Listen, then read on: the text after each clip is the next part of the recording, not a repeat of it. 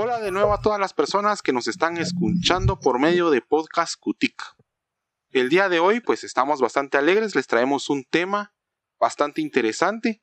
Como ya saben, me acompañan mis dos compañeros, Edwin Sack y Omar Takam, y les comentaremos acerca de lo que vamos a platicar hoy. Y es, ¿es emprendimiento ser un streamer, tener un canal de YouTube o tener un canal de OnlyFans? Y bueno, creo que con el título ya lo hemos dicho todo.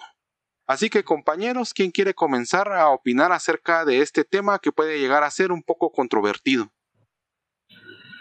Pues mira, yo siento que para las personas que tal vez no logran escuchar el podcast completo, yo diría que en respuesta corta, si es emprendimiento, si mi memoria no falla y si mal no me acuerdo, incluso en España existieron, existen entidades de soporte, o sea, programas de apoyo a emprendedores que se dedican directamente a este tipo de creación de contenido, más enfocada a la plataforma de YouTube. Entonces, yo diría que sí. El problema comienza cuando ya nos vamos a partes como Twitch, que nace como una plataforma para, para streamers de, de videojuegos y que actualmente ha tenido bastantes problemas porque ya se está desviando de sus objetivos iniciales al igual que está pasando con OnlyFans. Esa sería una opinión. Sí, de mi parte, para dar una respuesta corta, es eh, depende de dos cosas. Ya después lo extiendo, pero depende de cómo eh, se está trabajando todo a nivel administrativo y también si está generando o no empleo para otras personas. Entonces, para mí depende de eso podríamos decir que si genera empleo para una persona aparte de la que está generando el contenido y si ésta trabaja con ciertas herramientas administrativas, pues es un emprendimiento. Si no, yo lo vería como un autoempleo. Y creo que has tocado un punto bastante importante, Edwin, y es cuando en realidad este emprendimiento deja de ser solamente autoempleo y empieza a, contratar a otro tipo de personas, empieza a generar algún tipo de desarrollo económico en donde se está eh, creando eh, el proyecto como tal.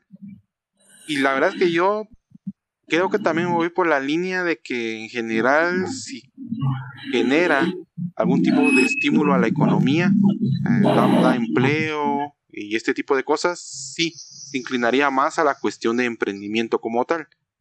Ahora bien, el autoempleo yo lo veo como que también es algún tipo de emprendimiento, no, no específicamente como los otros, no se espera que genere un gran impacto a la economía, pero si una persona se está eh, comenzando a subsistir por medio de lo que está realizando, también lo vería como algún tipo de emprendimiento.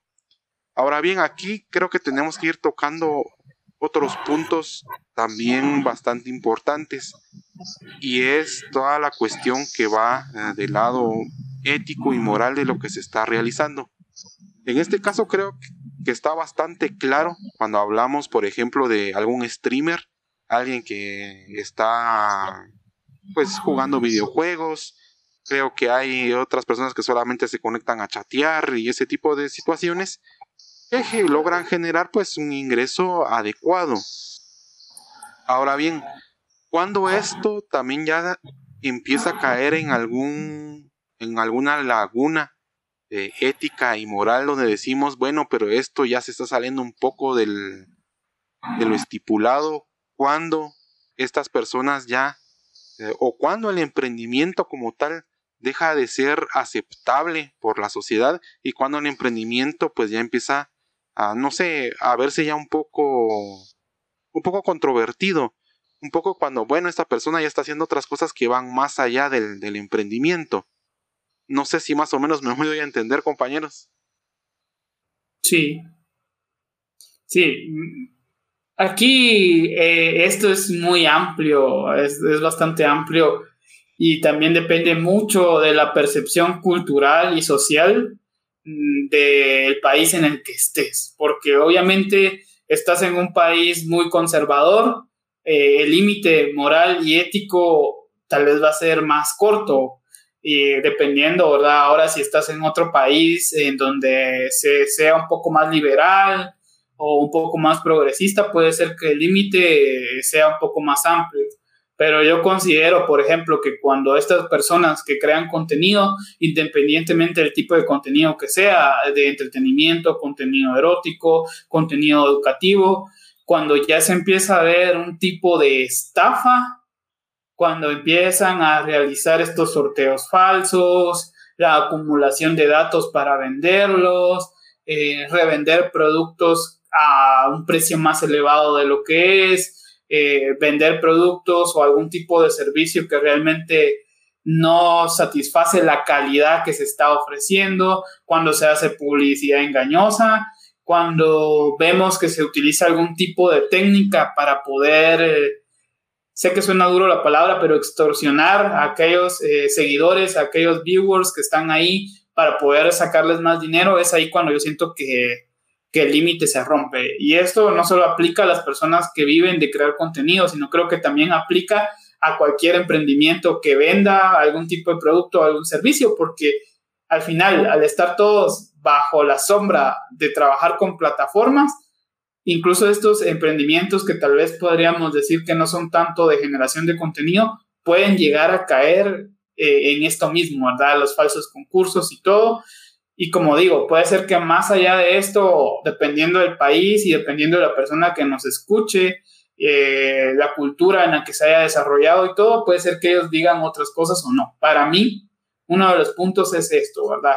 Y sí, aparte de lo de regular eh, las edades para el acceso a contenido, como se mencionaba, ¿verdad? Un contenido más adulto, eh, ir directamente hacia el público que es y por supuesto se sabe que no se puede mantener eh, el control de quién ingresa o quién no a consumir cierto tipo de contenido, pero al menos poner una advertencia.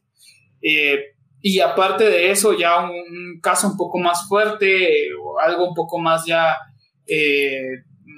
más fuerte, sí, si lo que es la palabra correcta, sería, por ejemplo, lo que sucede a veces con un OnlyFans que no tiene control de las personas que entran, hombres o mujeres, independientemente de eso, que sean menores de edad o la edad correspondiente para poder ingresar a esta plataforma y generar el tipo de contenido que actualmente se consume, que es un contenido más orientado a lo erótico. Entonces, eh, ahí está un problema. Otro problema también es cuando las plataformas en las que se genera el contenido y las que son base para ese empleo o emprendimiento, como se le quiera denominar, empiezan con prácticas abusivas y, y ahí se empieza a ver que el emprendedor, lo vamos a denominar de esa forma, tiene que exceder sus límites, tiene que exceder el trabajo correspondiente a horas eh, que ya son malas para trabajar, si está cierto límite de, horas pasadas, ya el cuerpo se cansa y lo hemos visto en algunos streamers que se quejan de esto. Entonces yo creo que ahí también recae en lo ético y lo moral, tal vez ya no por parte de la persona que genera el contenido, pero sí por parte de las plataformas que, en las que se desenvuelve este contenido. Sí, yo lo veo desde, desde otro punto de vista. Eh, siempre tal vez tratando de tocar el ético, porque yo siento que el moral es un poco más moldeable y es bastante situacional, puede cambiar de un momento a otro. Y justamente cuando yo estaba sacando un curso de Design Thinking, eh, decían, cuando vos vas a lanzar un producto, cuando estás desarrollando algo, siempre tiene que existir como que esa barrera donde decir, es si es correcto lanzarlo, si está bien que se haga. Y lo mismo pasa como lo decía anteriormente, con este tema de Twitch. Nace para streamers y ahorita tiene unas categorías pues, que son de contenido, en un gran paréntesis, es semi-erótico, ¿verdad? Y eh, lo que todo eso conlleva, porque ahí se empiezan a producir esos fenómenos sociales. Bueno, yo lo veo así como un fenómeno social, que se le conoce como el famoso simpeo, ¿verdad? El famoso simpeo. De personas que no tienen una buena economía, pero que llegan a endiosar a, ciertas figuras y se ponen a gastar su dinero para que ellos tengan buena vida. Incluso hay compilados en YouTube de cómo hay personas que humillan a esos seguidores que tienen porque lo que donan es muy bajo. O sea, hay personas que te llegan a banear de sus canales de Twitch porque das donaciones menos de 10 dólares. Entonces, considero que sí, habría que, ver eso. Y ahora justamente que mencionaron del design thinking, creo que aquí también ya caemos en otro tipo de, de situaciones. Y es que como tal, a la hora de estar en este tipo de plataformas, eh, muchas de estas metodologías nos dicen de que el producto o el servicio que se tiene que crear tiene que ser desarrollado a la medida del cliente. Ahora bien, cuando vemos ese tipo de plataformas, vemos que este contenido está tan bien desarrollado a la medida del cliente que pueden caer incluso estas personas en caer en estas prácticas abusivas, donde ya se tiende, bueno, no todos, hay algunos, que justamente como lo mencionaba Omar, tienden a humillar a personas porque no logran colaborar tan bien o en la cantidad adecuada como estas personas pues quisieran que, sucediera. Sí, definitivamente creo que este punto es bastante importante para ir comprendiendo cuando un emprendimiento funciona tan bien, si lo vemos desde ese punto de vista, que se puede empezar a dar este tipo de, de lujos. Y todo esto también creo que es bastante importante de mencionar que se puede dar gracias a las plataformas que existen hoy en día. Si bien se recuerdan, antes, bueno, ni tan antes, hace algunos años solamente, teníamos para este tipo de, plataformas lo que es YouTube. Y ciertamente eh, para este tipo de contenido se asemejaba más a lo que mencionaba Edwin como tal. Personas que sí, definitivamente tenían algo que se apega mucho más a un emprendimiento. No solamente era la persona que salía hablando, sino había todo un equipo detrás de ellos eh, generando el contenido para llevarlo, por ejemplo, a, YouTube. En este caso, uno de los que se me viene de primero a la mente es este Linux, Linux Tech Tips, que cuando la primera vez que me pusieron internet en la casa hace pues ya más de una década, eh, fue uno de los canales que, me encontré y hace un par de años me lo volví a encontrar y ahora definitivamente pues ya es un canal mucho más grande, tiene un gran equipo, eh, tiene una gran cantidad de equipo que así de hardware que han invertido para llevar mejores transmisiones y se ve reflejado en la calidad de todo esto. Ahora bien, esto antes era una barrera, una barrera para todas las personas que si querían crear contenido pues necesitaban ir invirtiendo para todo esto. Ahora con las nuevas plataformas podemos comenzar desde Twitch o plataformas mucho más livianas que tal vez no están definitivamente pensadas tanto para esto como lo es Instagram Reels o TikTok. Todo esto pues se ha vuelto mucho más fácil de poder llegar a las grandes masas. ¿Cómo creen que esto ha afectado esta parte de esto si pudiéramos ya definirlos así como emprendimientos? Bueno, la verdad es que hay que mencionarlo y aunque suena nostálgico y suena cliché porque toda la mayoría de personas creadoras de contenido o, usuarios que tenemos casi desde que el internet está al menos en Latinoamérica eh, es que antes todo se iniciaba por el gusto y la gana de compartir como una afición eh, toda esta generación de contenido de cualquier tipo. Por supuesto, había ciertas excepciones donde ya se cobraba, ¿verdad? Pero en su gran mayoría era por compartir, era porque eh, era algo que era nuevo para todos, ¿verdad? Y estoy diciendo mucho la palabra era, pero es que eso es en el pasado, ¿eh? es como algo nuevo, algo que todos estábamos experimentando, el gusto de compartir. Incluso podemos recordar eh, cosas como eh, Taringa, ¿verdad? Donde antes de los cambios se compartían eh, contenidos de descargas, blogs donde las descargas estaban a la orden del día, videos de YouTube y de alguna otra plataforma que haya muerto, que era más de, de entretener sin miras comerciales que generar contenido para ganarse la vida pero vemos que todo eso cambia cuando se empieza a monetizar las plataformas. Y entonces esa monetización da paso a dejar de, ser eh, un contenido creado únicamente con el fin de entretener, sino que ya se empieza a generar un negocio.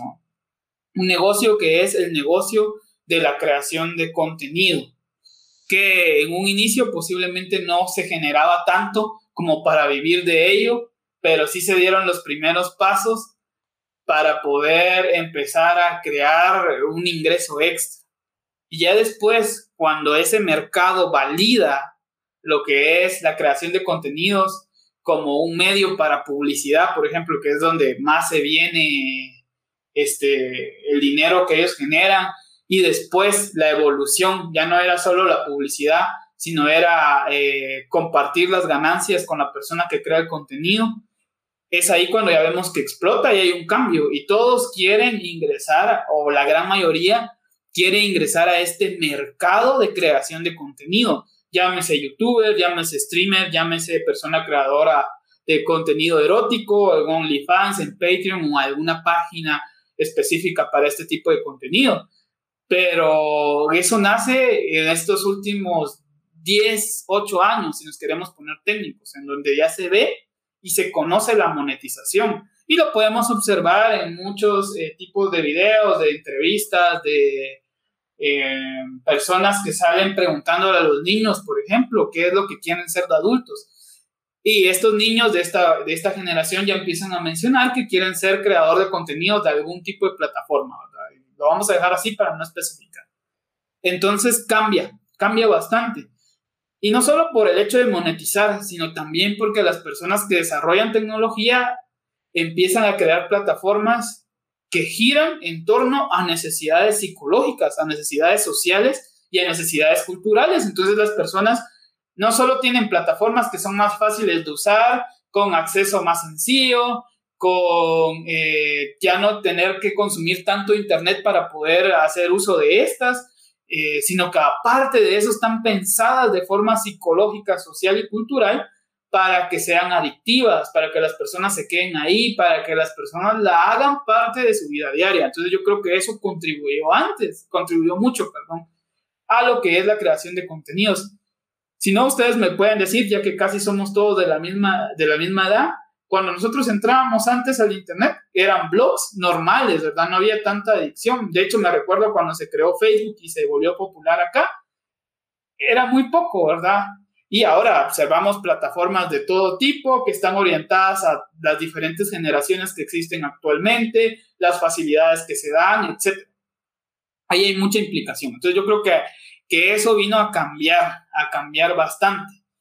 Y además de eso, eh, como decíamos, el mercado de la generación de contenidos, ¿verdad? Las personas ya dejaron de consumir eh, un contenido tradicional proveniente de medios tradicionales como radio, televisión, periódicos, revistas, eh, que antes se consumía bastante, ¿verdad?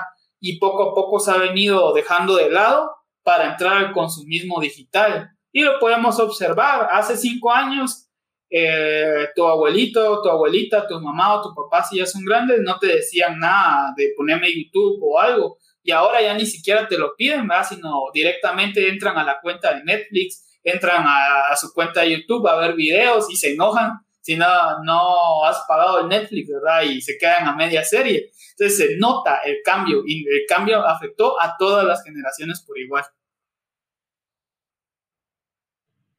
Sí, yo me quedo con esa parte de, de, la monetización. Yo siento que donde llega la monetización, pues se pudre todo. Lastimosamente, y a riesgo de sonar bastante viejito, yo veo que la, eh, sí la calidad del contenido que se ofrecía antes a la que hay actualmente, pues ha decaído bastante.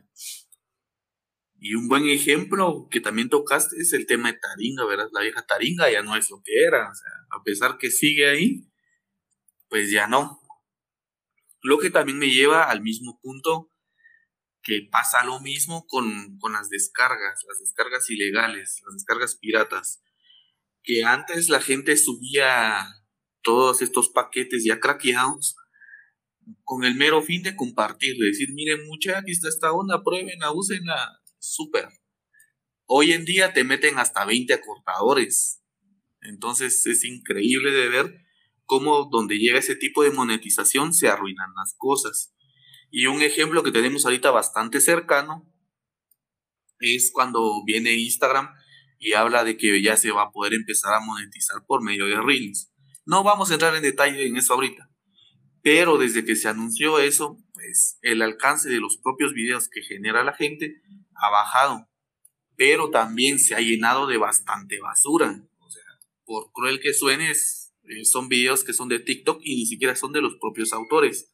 Solo les hacen pequeños cambios y los meten. ¿Por qué? Porque todos quieren un pedazo del pastel. Y en la misma situación está YouTube Shorts, que se ha vuelto un botadero de TikTok. Entonces, sí concuerdo con esa parte. Donde llega esa monetización, lastimosamente se causa una degradación en los contenidos que se ofrecen, ya sea en Internet o en algún otro tipo de plataforma. Sí, eh, yo creo que Omar menciona algo muy importante, que tal vez no lo mencionamos al inicio, regresando un poquito, y es eh, la parte ética que vos decías, y Omar lo menciona, esa apropiación de contenidos de tercero para monetizar. Y esa es una parte que se nos pasó por alto, pero ya que Omar lo mencionó, me parece interesante traerlo a colación antes de pasar al siguiente punto. Y es que lamentablemente ahora ya no importa si solo tenés un video viral, si sos una persona que sube videos sin querer ser influencer o algo del estilo, vas a estar expuesto a que te roben tu video, a que te roben tu contenido y que alguien ajeno monetice. Y eso creo que también ahí es otro punto ético y moral en el que recae el emprender a través de la generación de contenidos eh, o a través de plataformas digitales. Es robarse eh, la propiedad intelectual de alguien más, eh, de aprovecharse de la propiedad intelectual de alguna otra persona que a veces ni siquiera está en el mundo de la generación de contenidos. Entonces creo que ahí también cae ese problema. Y también eh, la parte de abusar con acortadores, abusar con que llena esta encuesta para descargar tal cosa. Y eso ya no solo lo hacen las personas que generan contenido, sino hasta lo he visto en empresas formales y serias que cuando te ofrecen algo, te piden que llenes miles de formularios e incluso hasta te sacan el número de teléfono y el correo y te están haciendo spamming, ¿verdad? Y spameando correos electrónicos o mensajes. Entonces yo creo que es otro punto a traer a colación y para ir ya con esa parte ética, ¿verdad? Sí, creo que es bastante importante eso que mencionan. Sí, definitivamente creo que las tecnologías o tal vez cualquier fenómeno cultural a la hora que se masifica eh, tiende a corromperse también. Eh, creo que en este caso me voy un poco en esa parte filosófica de que eh, el humano, la persona es la que corrompe todo, todo lo que va tocando. También es importante mencionar que gracias a esta monetización también muchas otras personas han logrado generar contenido de, calidad.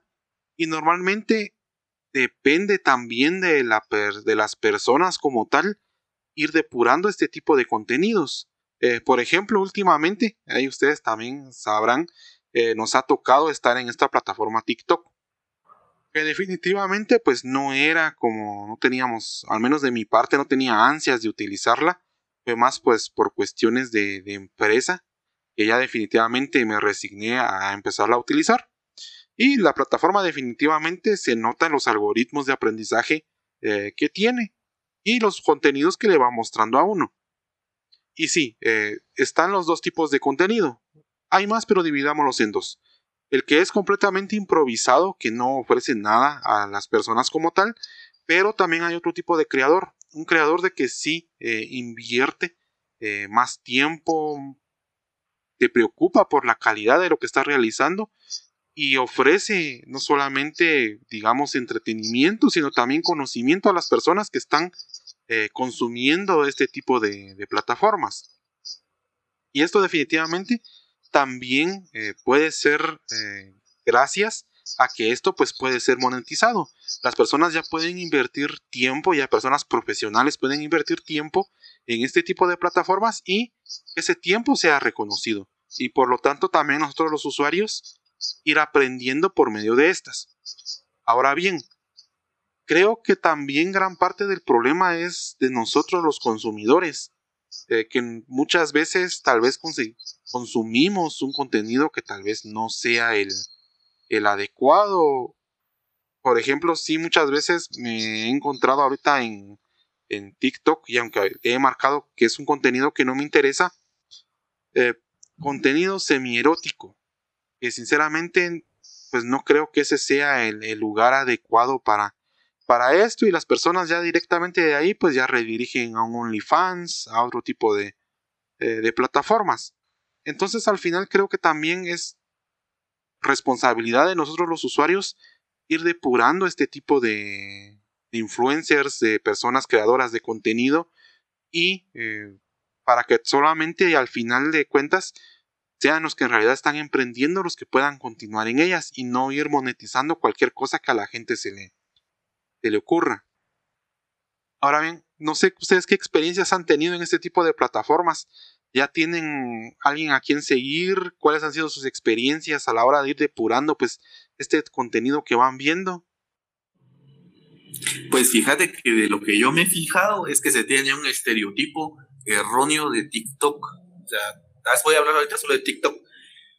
Porque mucha gente te va a decir, no, es que eso es una red para personas jóvenes, ahí más encima de 30 no vas a encontrar error. Yo he visto que sí hay personas que son mayores de 30, que tienen canales grandes y que logran aportar contenidos de calidad. Directamente que yo ahorita se me venga a la mente, no. Pero muchas de, muchas de las personas, muchos youtubers que tienen contenido de calidad y que tienen canales grandes, han adaptado sus contenidos a esta plataforma. Ahora bien, ¿qué es lo que a mí me parece curioso de TikTok? Yo siento que tal vez nos vamos a salir un poco del tema principal. Cómo fue que bajó ese arquetipo de creador de contenido, de alguien que tiene que tener un estudio bien armado, una cámara Full HD, 4K y toda la onda, a cualquiera. Porque también hay algo que es muy interesante y son los videoblogs que se hacen que son sobre los estilos de vida y que la gente está consumiendo. O sea, prácticamente abrió la puerta a que pudieran haber creadores de contenido de todo tipo. Sea, ahí cierro el paréntesis. Pero me quedo con eso que les había comentado. Creo que se tiene una mala percepción sobre los rangos de edad que utiliza esta plataforma. Sí, yo creo que aquí el problema eh, es, está muy arraigado, es un problema muy fuerte. Eh, dejando a un lado a las personas que crean contenidos, creo que eh, Ángel tiene un punto clave y es nosotros como usuarios, ¿qué, consumimos? Entonces, por ejemplo, acá Ángel dividió los contenidos de, de, esa forma que los presentó. Sin embargo, yo creo que el problema está en el consumo, en la división por consumo. Entonces está el contenido fácil, el contenido casual, fácil y casual, y ya está el contenido más específico, ¿verdad? El contenido ya eh, más educativo o, más de enseñar algún tipo de habilidad, algún responder alguna pregunta a los profesionales, por ejemplo, que TikTok eso está volviéndose tendencia ahorita, profesionales respondiendo preguntas, ya sea como parte de su marca personal, como algo que ellos como profesionales quieren hacer porque los llena, o ya sea porque forma parte de su estrategia para generar más followers y más tarde hacer otra cosa. La cuestión es de que tenemos ese problema en todo, en todas las plataformas tenemos ese problema. El contenido sencillo de consumir y casual. Y muchos hablan de, y, aquí tomo el punto que dice Omar, ¿verdad? Muchos eh, hablan o argumentan que vos vas a TikTok no para aprender, no para eh, buscar ese tipo de contenido más serio o más educativo o más específico, sino vas para entretenerte, ¿verdad? Para olvidarte de lo demás. Y yo creo que ese es un estereotipo también y, es algo erróneo que ha perjudicado mucho porque el consumo de estas plataformas está orientado a eso, a, ese contenido sencillo de consumir, ¿verdad? Eso que no voy a recordar de aquí a una semana, pero en el momento me llenó de placer, en el momento, y si nos vas a poner un poco más eh, técnicos, eh, hizo que mis neurotransmisores, dopamina, serotonina, etcétera, ese tipo de neurotransmisores que ayudan y tienen contemplado los rangos de los sentimientos, del placer y todo este tipo de situaciones, ayudan a que eso se dé en ese momento, pero más adelante realmente se olvida y ese contenido es el que está consumiendo a todos. Y yo no digo que esté mal querer entrar y olvidarte un rato de todo y entretenerte, pero ya hay un exceso. Y ese problema lo hemos reflejado, por ejemplo, en YouTube, donde gana el clickbait, las, las miniaturas clickbait, los títulos clickbait, miniaturas más sexuales, títulos más sexuales, contenido que trata temas eh, sexuales o engaña, ¿verdad? Con que va a tratar ese tipo de temas. Y al final es un video cualquiera o random. Y en TikTok también lo vemos, ¿verdad? El contenido sencillo de, hacer. Eh, por ejemplo, el contenido erótico, eh, a realizar cualquier tipo de sketch que no está ni siquiera preparado, eh, su, resubir videos viejos, por ejemplo, que, que, que, dan cierto tipo de risa, da golpes o cosas así, porque es el contenido eh, que es más consumible, más fácil de consumir, que es más gustoso de consumir, y ahí las plataformas están diciendo, si te gusta ese contenido, te lo vamos a poner, y si vos es una persona como Ángel que está más por el contenido específico y aunque lo bloquees, porque yo te entiendo Ángel, a mí me ha pasado, yo he bloqueado tipo, ese tipo de contenido, eh, un contenido que no me gusta y me lo vuelven a mostrar. E incluso he bloqueado hashtags, he bloqueado a personas y me vuelven a aparecer sus perfiles en TikTok. ¿Por qué? Porque te quieren meter el contenido sencillo, que ese es el que genera las visualizaciones, que al final se convierten en datos, se convierten en negocios, se convierten en un canal de publicidad. Entonces yo creo que ahí está el problema y nosotros debemos de tratar de evitar eso y también eh, para los que son padres o hermanos mayores, tratar de cuidar el contenido que consumen los niños o los adolescentes, que al final se van por ese contenido sencillo o por ese contenido sexual o semisexual, ¿verdad? O, atrayente hacia la sexualidad. Hay que tener un poco de cuidado con eso. Siento que ahí está el problema.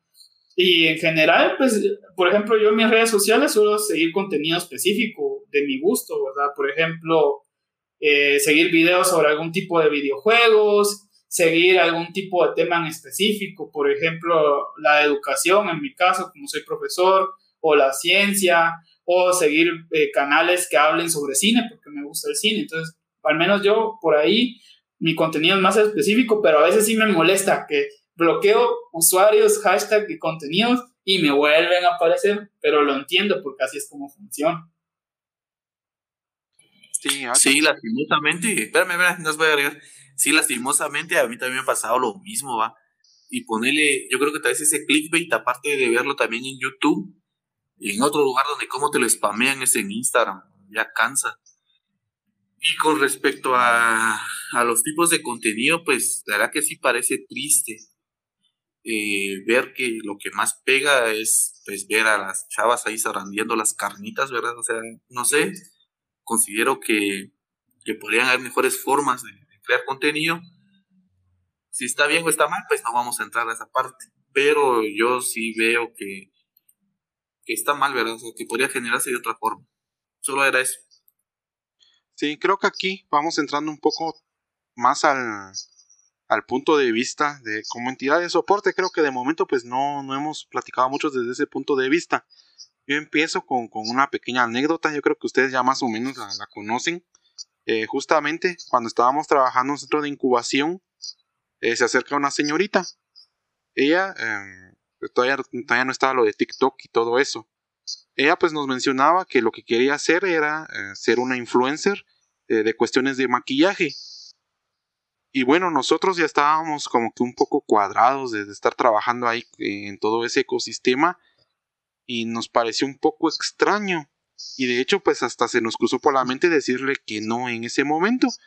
Pero le dijimos que, estaba bien, se inició el, trámite de inscripción al centro de incubación y dijimos, bueno, veamos, te hagamos la otra entrevista y veamos cómo resulta todo. Si vemos de que es factible, pues a ver qué pasa. Incluso creo que en algún punto discutimos de que en esa entrevista pues mejor le íbamos a, a decir que, que no y que viera ella pues a ver qué, qué hacía.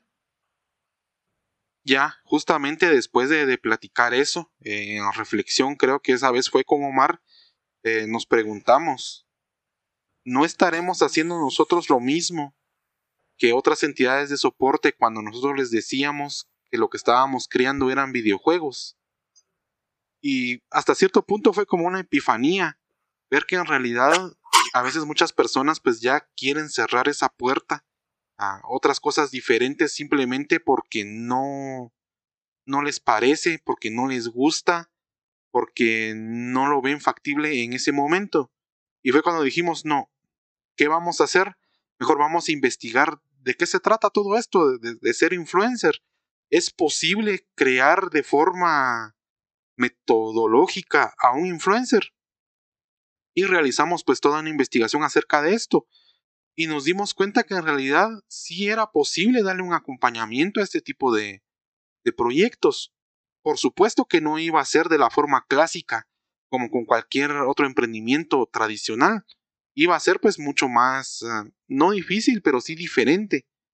Eh, desafortunadamente, ya cuando empezamos a avanzar con, con el proyecto de esta señorita, em, nos dio la impresión de que habían ciertas personas allegadas a ella que le cortaron ese sueño, que ya no permitieron pues que ella siguiera lo que ella quería hacer. Eh, porque incluso em, para su área de expertise, ella se estaba capacitando en su tiempo libre para poder llegar a ser una buena influencer. Eso pues nos decía mucho acerca del compromiso que ella tenía con, con, ese sueño. Ya había hecho pruebas de grabación, eh, ya se estaba capacitando en edición de video, al final, pues abandonó el proceso desde el inicio. Em, pues para nosotros fue algo muy desafortunado y algo que definitivamente algún algún tiempo después, por ejemplo, año y medio, que fue lo que empezó la pandemia, ese emprendimiento pues pudo haber explotado definitivamente, pudo haber llegado, pues no sabemos hasta dónde. Y es donde también creo que nosotros como entidad de soporte, como asesores, pues tenemos que mantener la mente abierta a, todo esto. ¿A ustedes como asesores les ha pasado algo similar? ¿Alguien que, que se quiera dedicar a algo como eso? O vamos un poco más allá. Ustedes como asesores, ¿qué calificarían en una persona para decir si vamos a apoyar a esta persona para que sea una influencer en el futuro? ¿Qué, harían? ¿Cómo lo calificarían? ¿Cómo lo medirían? ¿Cómo llevarían este proceso?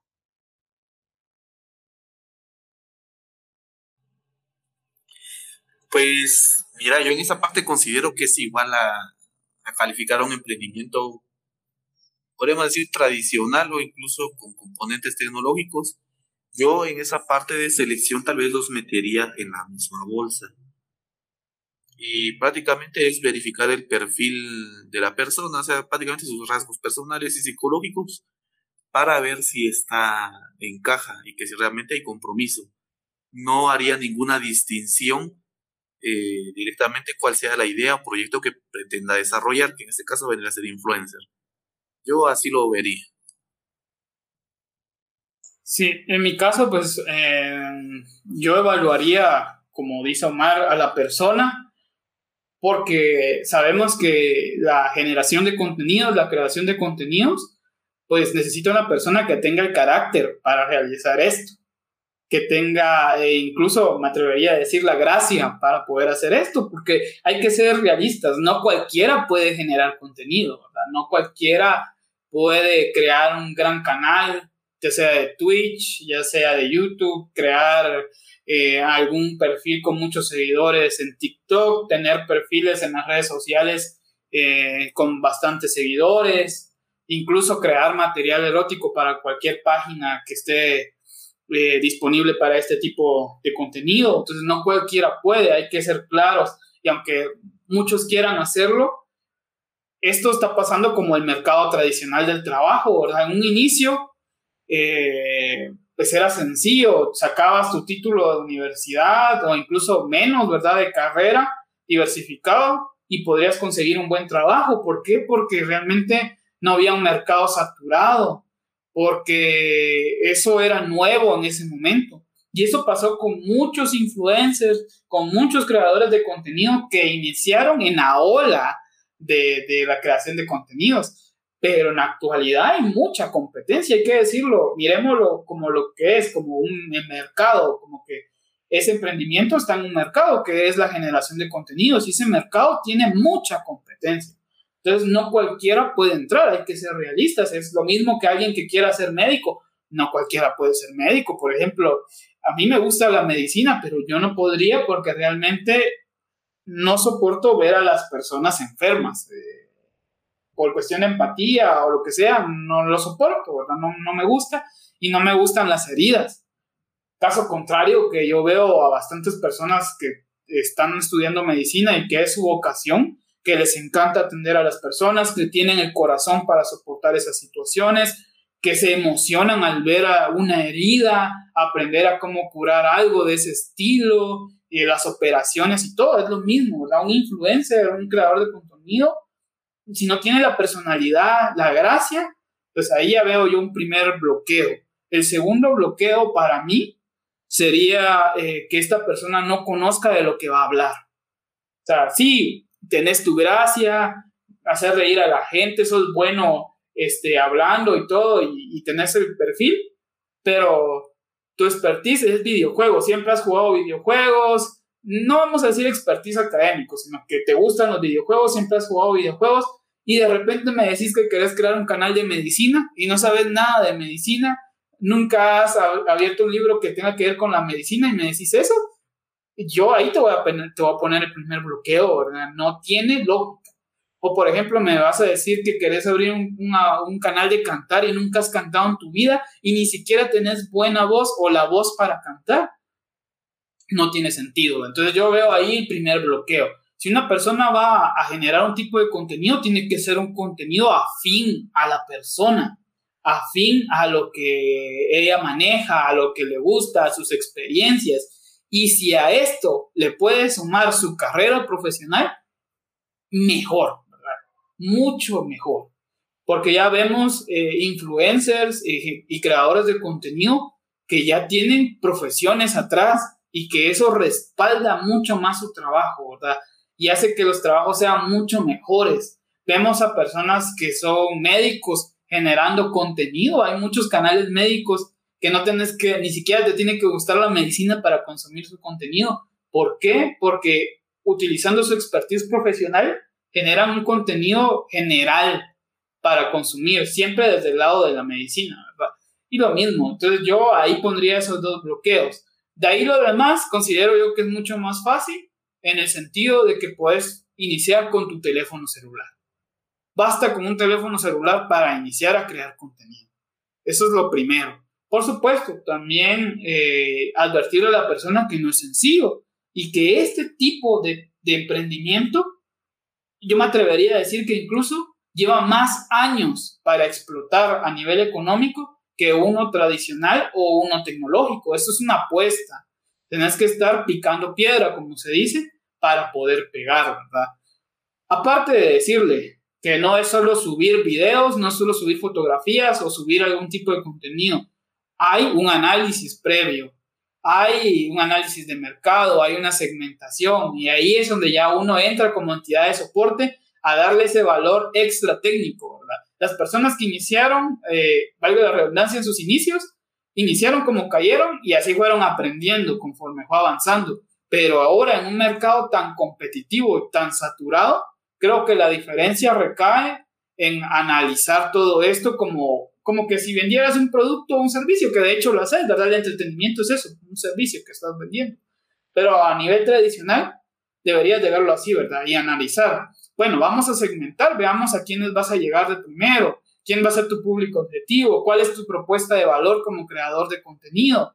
¿Por qué no hacemos algún modelo de negocio? Ya llámese de causal, llámese de Canvas o cualquier tipo de modelo de negocio que, que se disponga hagamos un modelo de negocio, veamos quiénes pueden ser tus socios claves, cómo puedes empezar a monetizar. Creo que ahí recae la importancia como asesor o como entidad de soporte. Darle un respaldo técnico a ese futuro creador de contenido exitoso. Sí, interesante lo que mencionas de, de cómo es eso que se desvía la gente, de que se pone a hablar de cosas que no sabe. Y yo creo que también eso pasa, tal vez para complementar lo que vos estabas diciendo, en, en disciplinas que tienen, no tienen en barreras de entrada o que tienen barreras de entrada pues muy deficientes, como lo hemos mencionado anteriormente, el caso de emprendimiento, ¿verdad? Que prácticamente cualquiera dice, vamos a hablar de emprendimiento, que en principio no está mal, siempre y cuando esté apegado a ciertas cosas que sí sean verídicas, pero en el caso específico de emprendimiento, pues no sucede. Se pueden hablar que si para vender tenés que ser como un león, que tenés que tener mentes de millonario y todo eso, ¿verdad? Entonces solo quería agregar eso para complementar. Sí, ahorita justamente que, que estaba platicando Edwin, se me vino algo en mente y creo que tal vez es, es bastante importante.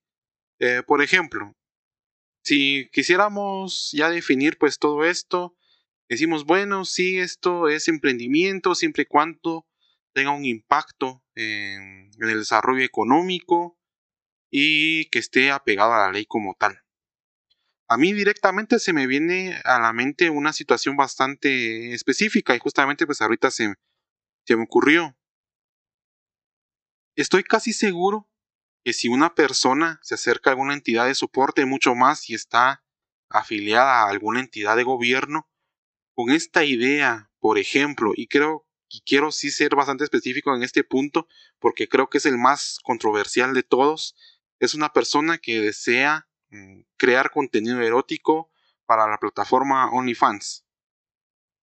Estoy casi seguro que casi todas, si no es que todas las entidades de soporte le negarían el acceso y hasta cierto punto pues también eh, se comprende eh, bastante. Yo por mi parte se podría considerar siguiendo pues algunas eh, cuestiones bastante importantes.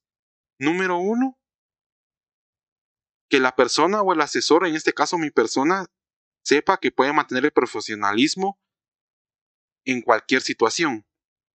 Segunda, también estar apegado a, la ley, en este caso pues de, Guatemala, estar apegado a la ley de Guatemala y no hacer absolutamente nada ilegal. Y tercero, tener una persona eh, extra para poder estar supervisando todo lo que se esté realizando. Ya saben, por estas situaciones que pueden llegar a ser complicadas en un trabajo de, de este tipo y sobre todo el tipo de asesoramiento que uno le pudiera estar dando, aunque es de parte en una parte administrativa, por decirlo así, eh, pues ya sabemos las situaciones que se pueden dar en la creación de contenido eh, erótico. ¿Qué harían ustedes? ¿Qué alguna otra cosa que pudieran agregar? ¿O definitivamente consideran de que no sería bueno acompañar a una persona en, en esta situación? ¿Cómo lo abordarían ustedes? No, que diga Edwin, yo voy de último. Mm, pues eh, considero que los puntos que has tomado en cuenta son muy válidos, ¿verdad? Por ejemplo, ah, yo ahí primero haría un examen previo o una entrevista previa o un análisis previo acerca de cuál es el tipo de contenido erótico, ¿verdad? Porque hay distintos tipos. Y por supuesto, este contenido desarrollado por esta persona tiene que ser individual, hay que aclararlo. Porque si la persona desea desarrollar contenido erótico, por ejemplo, para alguna organización, alguna empresa o alguien tercero, yo creo que ahí no te puedes meter, definitivamente, ¿verdad? Porque está siendo una empleada, no, no podrías, tendría, esa persona tendría que ir a alguna institución que sí le brindara el soporte para ese caso. Ahora, si ya nos encontramos con el caso de que la persona es la dueña de la creación de contenidos, de que ella es la absoluta eh, desarrolladora de todo esto, se encarga de todo lo que es su contenido y, todas las ganancias van hacia ella y, o hacia él y lo distribuye correctamente, pues ahí ya podríamos entrar a apoyar. Eh, yo creo que el apoyo tal vez no iría desde la parte técnica, porque yo no soy fotógrafo, eh, no soy diseñador, no podría entrar en esa parte, ¿verdad? pero considero que sí podríamos analizar aspectos del mercado, aspectos financieros, eh, aspectos de inversión, de retorno de inversión, por ejemplo, que creo que en la generación de contenidos, el análisis de retorno de inversión es una de las cosas que deberían de hacer todos, sin importar si lo ven como emprendimiento o no. Eh, y obviamente establecer desde el inicio que, que estás empezando a trabajar con ella, la asesoría, establecer qué puntos son los que van a trabajar y hasta dónde llegar, ¿verdad? Hasta dónde se va a llegar. Para que, y esto pasa con todos los emprendimientos, no importa si es este, esta idea o es uno tradicional, para que después no te echen la culpa de algo. Y, y eso nos ha pasado en los emprendimientos tradicionales. ¿Cómo no va a ser en este tipo de emprendimiento, verdad? Que te echen la culpa de que usted me dijo esto, o por qué no me explicó esto, o no hicimos esto, o no llegamos hasta acá. Entonces, yo creo que hay que dejar en claro, yo agregaría dejar en claro hasta dónde y cuáles son los objetivos a alcanzar, ¿verdad? Y obviamente, al menos de mi parte como asesor, yo no me metería nada técnico porque no es mi expertise. Ya si alguien que sí tiene expertise en eso y es asesor dice que se quiere meter en lo técnico ahí, sería de dialogarlo con la persona. Por ejemplo, algo que me pasa a mí cuando llega, se acerca alguien que tiene un emprendimiento de tecnología, principalmente de desarrollo web, desarrollo de escritorio o aplicaciones, yo siempre les digo, ¿verdad? Bueno, aquí mi asesoría es esto y esto y esto, pero si usted quiere o usted considera, pues yo puedo entrar a dar asesoría técnica. Yo puedo entrar a juntar lo técnico con la asesoría administrativa, por ejemplo. Pero eso es solo si la persona quiere. Y yo creo que así lo deberíamos hacer todos los asesores, ¿verdad? Bueno, preguntar si quieren o no, ¿verdad? Entonces yo creo que agregaría eso. Agregaría dejar marcados los límites y no solo para, para este tipo de emprendimiento, ¿verdad? Sino para cualquiera. Es consejo sano para los asesores que nos escuchen.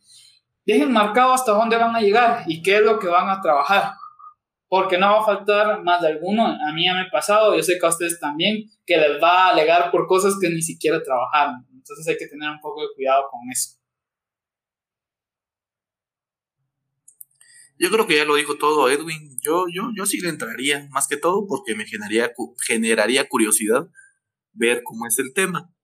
Siempre, pues que se maneje, yo trataría de manejarlo lo ético posible que cabe.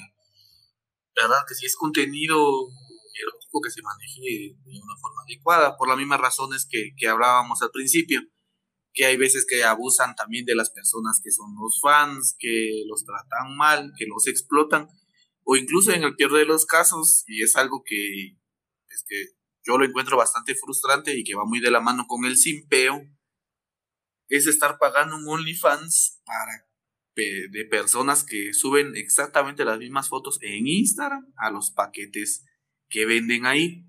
Es decir, no es un contenido explícito. Entonces, pues yo veo que si vas a pagar por algo, vas a pagar por un contenido de entretenimiento. Para adultos es por algo, no nada más para que te saquen la plata. Pero, y cambiando de tema, en la misma línea, y tal vez para refrescar un poco ya este podcast que hasta ya parece lectura de congreso de lo aburrido que está. Ángel, Edwin, ¿ustedes consumieron o consumen OnlyFans? Pues no, fíjate que la verdad es que no, no me he visto en la necesidad de, de, consumirlo. La verdad es de que no, no veo la necesidad de consumir este tipo de contenido por el tipo de plataforma de es y por el producto o servicio que ofrece. A menos de mi parte, sí, no. No, no he tenido la, la gana, la necesidad o no sé, la curiosidad de, hacerlo, sobre todo de que, no sé, la verdad es que no, no quisiera gastar mi dinero en eso. Sí, yo de mi parte, curiosidad sí he tenido, he entrado a la página y todo, pero que digas que quiera pagar por el contenido o que me llame la atención el consumir ese tipo de contenido, no, la verdad es que no me he visto una necesidad, no me ha llamado la atención consumir ese contenido, pero sí he tratado de ingresar a poder ver cómo es la página, a poder ver cómo funciona y todo. E incluso he visto que hay personas que liberan cierto contenido gratuito y he tratado de ingresar, pero como todo es ganancias y, todo eso, pues la página te obliga a poner una tarjeta de, débito o crédito. Entonces, desde ahí, desde esa barrera, he dicho, no, ya no paso, aunque sea gratuito, no. Y menos pagado, que, que no tengo la necesidad o, o, no consumo al menos ese tipo de contenido desarrollado en la página, ¿verdad? Entonces, sí, no, sí me he entrado, sí he visto y me ha llamado la curiosidad a ver cómo funciona y el tipo de contenido que se hace, pero esa barrera, ah, me dio pereza pasarla, no, no pongo mi tarjeta en cualquier parte. Ay, Y yo creo de que, eh, bueno, tal vez ya podemos ir aterrizando un poco. Creo de que ya, eh, antes de que nos volvamos aburridos, como dice Omar, como para ya ir concluyendo en realidad ya todo lo que hemos platicado y discutido en el podcast como tal.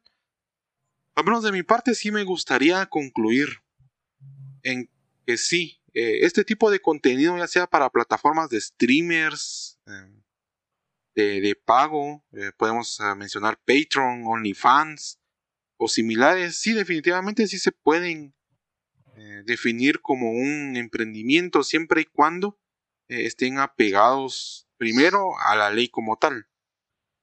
A veces vemos algún tipo de contenido. A mí en Instagram o Reels me tiraba cierto tipo de contenido que definitivamente no, no lo voy a mencionar, porque capaz nos votan el podcast por, por mencionarlo. Pero si no me gustó, no me pareció correcto, definitivamente lo de hecho considero que es algo que, que viola la ley de muchos países y no es que todos. Y definitivamente eso me ha llevado a no utilizar esa plataforma como tal. Eh, abro Instagram solamente para ver si alguien conocido, algún amigo ha compartido algo. De ahí Reels sí ya procuro no, no utilizarlo, no me ha gustado para, para nada que me sugiera eh, ese tipo de, contenido. Sobre todo que también lo he intentado bloquear y no, no me gusta. Pero regresando a la conclusión como tal. El uso de estas plataformas como tal yo sí lo consideraría emprendimiento. Siempre y cuando se apegue a lo legal pueda generar un estímulo económico en donde se está creando como tal, no solamente eh, un autoempleo como lo menciona Edwin, si bien en una gran, en una descripción más amplia se podría clasificar también como un emprendimiento, eh, yo al menos en mi caso personal no lo vería así. Lo, lo definiría como un emprendimiento siempre y cuando tenga un impacto en la economía local, en el desarrollo económico de donde se está creando. Y ahí como tal, y va de la mano también, creo que las entidades de soporte en efecto sí tendríamos que dar acompañamiento a este tipo de, proyectos. Eh, tendríamos que actualizarnos como asesores, saber que esas son las tendencias que hay, que sí existe un mercado que para todo esto. Y bueno, creo que esa sería mi conclusión. No sé quién quiere continuar. Sí, yo, para dar mi conclusión, eh, considero lo mismo. O sea, si es emprendimiento, mientras esté bajo lo legal, y como dije, mientras este se trabaje de manera administrativa y, tenga un impacto, ya sea que contrates a empleados o que pagues algún tipo de servicio extra que te ayude a la generación de contenidos. De lo contrario, si empezás a generar ingresos, pero no haces alguna de estas cosas, yo lo consideraría autoempleo. Obviamente siempre bajo el marco de la legalidad, por supuesto. Ya, ya lo demás, pues si es ilegal, eh, no lo consideraría como, como empleo, ¿verdad? O como emprendimiento, aunque sí lo sea, pero al menos desde mi concepción ética yo lo consideraría como que no, ¿verdad? Ahora, consejo para las personas que están, que planean hacer algo de este estilo, crear contenido, cualquier clase de contenido, eh, siempre siendo ellos los dueños de todo eso, ¿verdad? No creándolo para terceros. Yo consideraría esto eh, que trabajaran, lo trabajaran de manera más técnica, que hicieran su segmentación, que hicieran su propuesta de valor, eh, su mapa de empatía, cosas tradicionales, yo lo sé, pero que son la base para iniciar una idea y después ir escalando, ¿verdad? Utilizar técnicas creativas para empezar a diseñar un nuevo contenido, para entender mejor el contenido eh, que consume sus, sus audiencias, eh, generar modelos de gasto, ¿verdad? O, o análisis financieros, como ustedes le quieran llamar, porque tal vez en un inicio mm, empezamos sin mayor inversión o no nos preocupa eso, pero conforme vayamos avanzando en la creación de contenidos, vamos a tener que comprar un mejor micrófono, una mejor cámara, vamos a tener que invertir en juegos, vamos a tener que invertir en locaciones para aquellas personas que toman fotografías, vamos a tener que invertir, por ejemplo, en cosplay o en algún disfraz, eh, invertir para ir a algún evento, y todo esto es dinero. Y aquí entra el retorno de inversión. Todo lo que he metido de plata para mejorar mi contenido, para mejorar la creación del mismo, realmente me está retribuyendo. O sea, ¿de qué me sirve comprar una mejor cámara, un mejor micrófono o comprar utilería si sigo ganando lo mismo? Si la inversión me ha sobrepasado de lo que yo gano, estoy perdiendo. Entonces, todo esto debería de caer en un análisis ya más formal, más administrativo. Crear contenido no es solo pensar en el contenido, no solo trabajar a lo loco, es administrarte mejor, es tener un mejor control de tus finanzas, es analizar a quiénes vas. Y estoy seguro que con eso mejorarían. Y estoy seguro que muchos eh, empezarían a despegar o a diferenciarse de otros. Pero lo que pasa es que se mueren muchos eh, creadores de contenido porque no entienden esto, no entienden que esto es un mercado, un mercado al que se le tiene que llegar. Entonces yo considero que a todas las personas que quieran iniciarse en esto, que lo hagan desde ya, de una forma técnica. Que sí, que, que se quiten el mito, la venda de que crear contenido, solo hacer el contenido y así voy a ganar millones. No, eso, eso no es así. Ya más adelante, si todo sale bien y crecen y ya ganan demasiado, pues todo esto se lo pueden delegar a alguien más, como lo haríamos en una empresa, ¿verdad? Que cuando iniciamos el emprendimiento nosotros nos echamos todo al hombro, pero ya más adelante lo delegamos a alguien más y nos encargamos de cosas puntuales. Entonces yo creo que ahí recae mi, mi conclusión y mi recomendación, tratar de, de ver esto y a todas las eh, entidades de soporte o asesores, pues abrirse un poco más, ¿verdad? Y entender un poco más cómo funciona el mercado. Incluso si no consumimos esa plataforma o creemos que eso no está bien, al menos conocer cuál es la realidad de ese, de, de ese mercado porque lo querramos o no, seamos tradicionales o no, está demostrado que el mercado de la generación de contenidos vino para quedarse,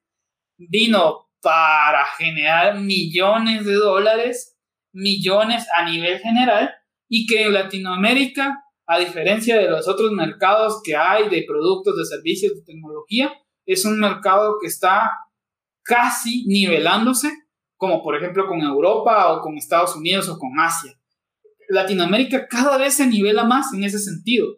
Entonces hay que tener un poco ah, de consideración en eso. Buenos asesores mirando el futuro y sabiendo que esto es un mercado que se va a explotar y que más adelante vamos a ver personas interesadas en nuestros servicios que tienen como mira la creación de contenidos. Pero hay que tener mucho ojo con eso, ¿verdad? Yo para ser más cortito, sí considero que es emprendimiento, ya sea que se vea como estos canales de YouTube que ya son grandes, como lo mencionaba Ángel, el de Linux, otros que, bueno, ahorita no se viene otro grande, yo creo que Topes de Gama también es un poquito grande, que incluso ya pueden llegar a tener una figura de empresa. O sea, no digo que directamente esa sea su, su figura, pero que esa es la apariencia que dan. Tienen un equipo detrás, tienen instalaciones, tienen oficinas y todo eso. Ahora bien, cuando está enfocado a las personas, yo sí lo sigo considerando emprendimiento. Obviamente es un emprendimiento por subsistencia, pero sigue generando esa riqueza que se va a terminar distribuyendo entre las personas o el lugar donde la persona está facturando y está desarrollándose, o sea, su estilo de vida. Eh, recomendación final, que todo lo que vendría a ser relacionado a creación de contenido, pues es bajo efecto de bola de nieve. No podemos esperar que en un par de meses ya nos esté yendo de 10. Es trabajo aproximadamente de un año para que podamos empezar a ver resultados ya tangibles. Y como lo mencionó Edwin, tratar de diferenciarse de, los que están actualmente, ¿verdad? Que ahí es donde muchos están fallando. Los canales que más han crecido ahorita en Instagram, por lo menos lo que yo he visto, tristemente todos te hablan de que te van a dar las indicaciones de cómo crecer en Instagram. Y eso resulta siendo bastante triste y bastante irónico, porque esos canales y esos usuarios logran crecer a través de crear contenido, de decirte cómo crecer. Es paradójico. Y esa sería mi recomendación. Yo ahí lo dejo. Entonces creo que eso sería eh, todo para este podcast. Muchas gracias a todas las personas que nos estuvieron escuchando y que llegaron hasta acá. Esperamos pues verlos en, bueno, o que nos escuchen en una siguiente ocasión. Y eso sería todo. Muchas gracias y hasta la próxima.